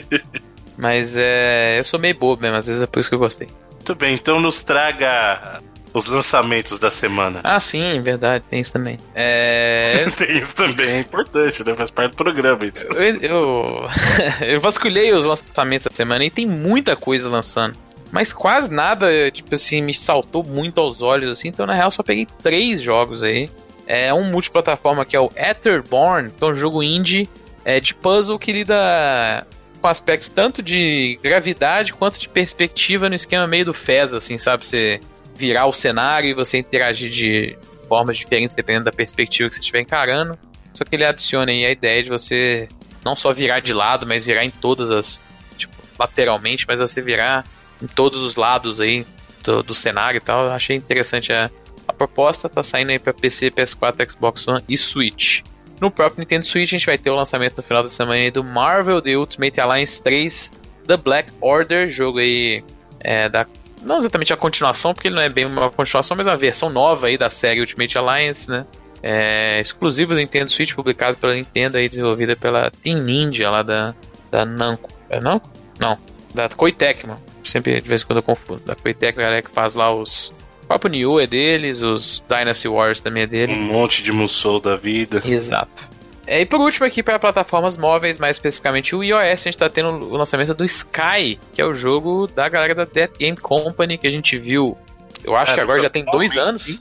Pois é, ele ficou em tipo um early access no, no, no celular e no, no iOS durante muito tempo. Eles meio que iam lançando fases novas para a galera ir testando assim. E ele vai de fato ser lançado agora por enquanto só para iOS. A gente lembra que ele foi anunciado no evento da Apple, inclusive, né? É... Então ele tem alguma exclusividade aí com dispositivos iOS, a gente não sabe quanto tempo. É, inclusive o nome dele não, é, dele não é só Sky, eles tiveram que adicionar aí um subtítulo para fugir de fato dos processos aí. quem, quem é? São Pedro ia processar ele. Não, é Sky, é Sky mesmo. de televisão. Uhum. É, é engraçado piada, porque. Gente. É, sim, tá, tá, tá certo. É para levar a sério, não. É. Mas é, é engraçado se você for ver nos materiais de divulgação visuais, assim, artes e tal, tá escrito só Sky mesmo. E aí, se você vê os pré-releases, você vai ver o nome do jogo, ele é Sky Children of Light, ou seja, eles meio que aceitaram, mas mais ou menos a ideia de ter que mudar o nome. Mas tá saindo aí pra iOS. Infelizmente não poderia jogar, gostaria muito, porque eu sou muito fã da, dos caras, mas quem sabe um dia saindo nas outras plataformas. E é isso, os três principais lançamentos que eu peguei pra essa semana aí. Isso daí. Viu? Só acrescentaram mais uma coisinha ao, ao, ao Homem-Aranha, a a personagem lá da Zendaya melhorou muito. Tá muito legal nisso. Eu gostei também. Muito bem, então com isso concluímos os nossos trabalhos essa semana. Muito obrigado a todos os queridos e todas as queridas amigos e amigas. Não, peraí, concluímos não. O senhor não vai explicar pro ouvinte qual que foi o prato de 150 conto que você comprou na quermesse do Bolinha? Eu não comprei. eu não comprei, até parece. Eu não tô louco, eu não tô rasgando dinheiro. Eu tô louco. Quando eu falo isso. Essa gourmetização não conhece limites. Bom, mas é, lembrando se você está ouvindo essa maluquice aqui por nada, isso aqui você acha lá no nosso site que é o reloading.com.br e lá você encontra também a nossa querida locadora do Reloading, magistralmente editada pelo Sr. Edu Rai, editor de 98.43, dízima periódica. Nem sei se dá uma dízima, isso aí, mas deve dar. no ali também na sessão da locadora, que inclusive teve um episódio muito reflexivo aí, muito, digamos assim, diferente do que as pessoas estão até acostumadas do locadora, né, que foi sobre o To The Moon, um episódio muito bacana aí, parabéns pelo seu trabalho, senhor Eduardo Rai. Os melhores locadoras aí, ficou muito Exatamente. Bom ficou muito bom. É, todos nós, né? Tem, tem os seu, seus caríssimos amigos, eu não faria nada. Eu até falei com eu cheguei a comentar com o Edu na época que foi um dos que eu mais fiquei afim de ouvir, assim. Quando a gente terminou de gravar, falei, pô, esse eu quero de fato ouvir. Porque Não, ficou, ficou legal, a discussão bacana e pô, a edição ficou show também. E também temos os reviews estrelados do nosso querido amigo senhor Felipe Mesquita. E o Acho público clama por um próximo, hein? Quem, quem, qual será o próximo? Não vai sair esse aí, não. Mas vai sair um que eu tô atrasado tem um mês aí. Hum. Que realmente eu tava sem tempo para jogar joguinho, joguinhos, mas vai sair em breve aí. Não é o talvez o Crash Team Race que eu já falei, não vai ter, você simplesmente pode comprar, dar todo o seu dinheiro pro Crash possível aí, deixa ele pagar as contas dele lá e trazer mais jogos para nós. Que a Activision tem pouco dinheiro, né? É. Ela precisa de todo o seu incentivo. Ela tem um catálogo muito grande de jogos, lança vários jogos todo ano, né? Tá precisando ter um incentivo aí pra lançar. Só cinco jogos no NPD, só tá pra hum. E lembrando também que caso você queira e possa colaborar conosco, você pode conhecer as nossas propostas lá no Padrim, padrim.com.br barra reloading, ou então lá no PicPay você baixa o aplicativo do PicPay e põe lá reloading, você nos encontrará. E lembrando que toda colaboração que você faz, não importa o valor, é sempre muito importante e nos ajuda a crescer cada vez mais e trazer cada vez mais conteúdo bacana para vocês aqui no Reloading. Aí, valeu certo? galera, valeu Game Tech, valeu todo mundo. Exatamente. Um grande abraço para nossos parceiros da Game Tech Zone. Aí, se você está escutando esse episódio na gravação. Tem Feira dos Pássaros aí nesse sábado agora, dia 6? Que 6, mano? Você é? Não, Dia 20? Dia 6 já passou já. Caraca, mano, eu tô muito fora do calendário, hein? Sou doidão. Dia, dia 6 20. foi tipo dois sábados atrás. dia 6 foi o último, a última feira mesmo. Não Exato, tá totalmente exato. errado, né? É que pra mim toda feira é feira, mano. É tudo alegria. Então, dia 20 do 7 aí, de 2019, se você tá assistindo a gravação, é um- tem a Feira dos Passos, então vai lá curtir uns clássicos. Eu estarei por lá pra bater um papo com vocês também. Sempre é um prazer encontrar os amigos por lá. E também temos os nossos perfis nas redes sociais. O Reloading é arroba ReloadingBR ou então twitter.com barra ReloadingBR. Lembrando que o Reloading é R-E-L-O-A-D-I-N-G-B-R. Temos os nossos perfis pessoais, senhor Edu, Arroba Alrai. senhor Felipe Arroba Felipe underline MGM. e o meu Bruno underscore cats ou underline cats, se você preferir. E é isso aí. E temos também o nosso grupo do Telegram que fica o link na postagem. Lembrando que toda vez que você vai lá na postagem do Twitter daquele RT maroto, curte a postagem, você concorre aos jogos em formato digital, digital que a nossa comunidade linda traz para redistribuir esse amor. E essa semana qual que é o jogo, senhor Edu? É o Tomb Raider. Quem mandou foi o Ricardo Moncacho. Tomb Raider de Se- qual se- plataforma? Se, eu não me engano, ele é lá de Portugal. Lá. Eu acho que é assim.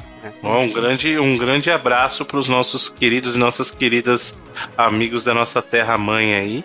Aí. E inclusive na Band vai estrear uma nova novela aí para vocês e é eu esqueci o nome, mas é de, de Portugal.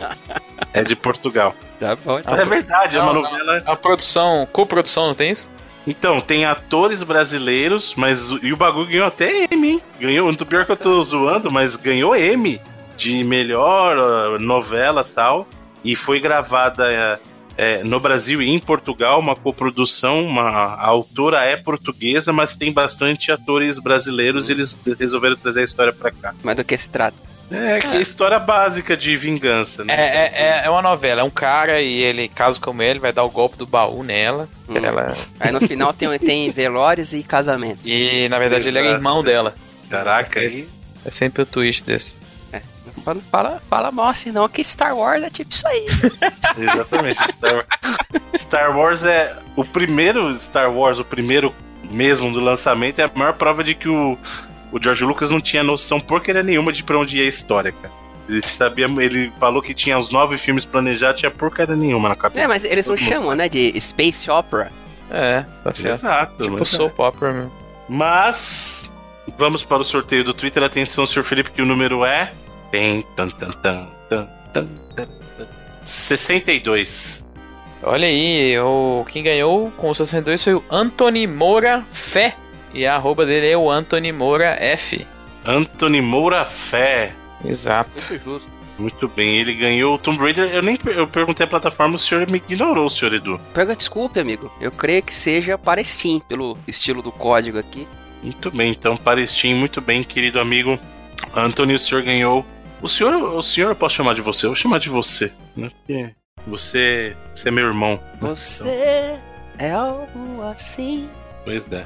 Mas o, o importante é que quando nós estamos aqui juntos em momentos assim, né? É sempre uma alegria muito grande. É bom poder compartilhar esse tipo de coisa, esse tipo de sentimento, esse tipo de vibe. E muita gente associaria com fé, mas não é essa. Aguentem um minutinho. Hum. A verdade, a verdade é que cada um de vocês moura aqui no meu coração. Olha aí, que beleza, Bruno. Ó. É isso aí, o Anthony aí que teve. Só compartilhou porque ele teve fé que ele ia ganhar no sorteio. Exatamente. Isso aí. Muito bem. E pra próxima semana temos o que, senhor Edu? Mirror's Edge. Aí sim, hein? Jogão, hein? Matheus Aí sim. Jo, jo, jo, jo, jo, jo, jogão. Jogão, jogão. Que tem. Candidato Uma a locador das- um dia. Exato. E tem uma das melhores músicas de final. Que Não. se chama Still Alive, igual o Still Alive de outro jogo aí também, Uma das Portal. música temas, né? Isso, não, ele é tema e canta no final. É, Eu tô chamando a atenção pro certeza. final. Se eu fosse fazer uma da Lissa lá, que vocês estão fazendo no 99 agora, lá, com certeza ela entraria. E eu acho, modéstia à parte, essa Still Alive é melhor que a Still Alive do Portal, cara. Essa Still Alive aí é. É, musicalmente falando, também acho melhor. Ela é sensacional, É cara. que a do Portal ela é bonitinha e combina totalmente com o contexto Isso, do jogo. com a sim. vibe do jogo, É. né? Mas é que musicalmente falando, como você Não, é- disse, cara, não essa tem nem Still- comparação. A Still Alive do Mirror's Edge, você pode escutar ela totalmente com uma música normal, assim, que é uma puta música ainda, mesmo Sim. fora do jogo. Sim. Tanto É, a- então o ritmo, a letra, excelente música, assim. É. A Pena mina que... que. canta lá, canta muito também. É Lisa, alguma coisa, não é isso? É um nome, nome nórdico aí. Skowski, É. Skowski. Isso é, tipo, pegada assim. Acho que é Lisa Miskovsky. Miskovsky. Isso aí. Skowski. Miskovsky. Sabe aquela galera que os caras botam apelido entre aspas no meio do nome, assim? Aham. É a Lisa canta muito. Miskovsky. Sokovia aí, vocês falam. É, Miskovsky. Cracóvia. Cracóvia do, do filme lá do Tom Hanks. Tom Hanks! Saudade, Dan Stuba. Um abraço, Dan Stuba. Bem. É. Com isso, então, concluímos nosso programa também de novo. Ah, não esquece de agregar lá no, no Spotify, adicionar no Spotify, apresentar para os amiguinhos, apresentar para as amiguinhas. Só digitar reloading na barra de busca ou então adicionar no seu agregador de podcast de preferência, né?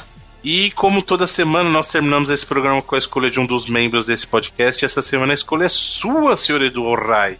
Olha, é, eu vou escolher uma canção, um clássico da música que veio a partir de uma associação que eu não tinha feito com o jogo, não tinha feito durante a edição, mas eu fiz depois escutando o nosso locadora de Tio the Moon. Vejam só vocês, né? E é, é- é uma associação que, ah, se não for óbvia, é muita coincidência. E então, para finalizar aí, o clássico Secret Agents Man de Johnny Rivers. Olha aí, muito bom. Sacaram, né? Entenderam? Sim, senhor. Uhum. Muito obrigado a todos e até a próxima semana. Até lá! Valeu.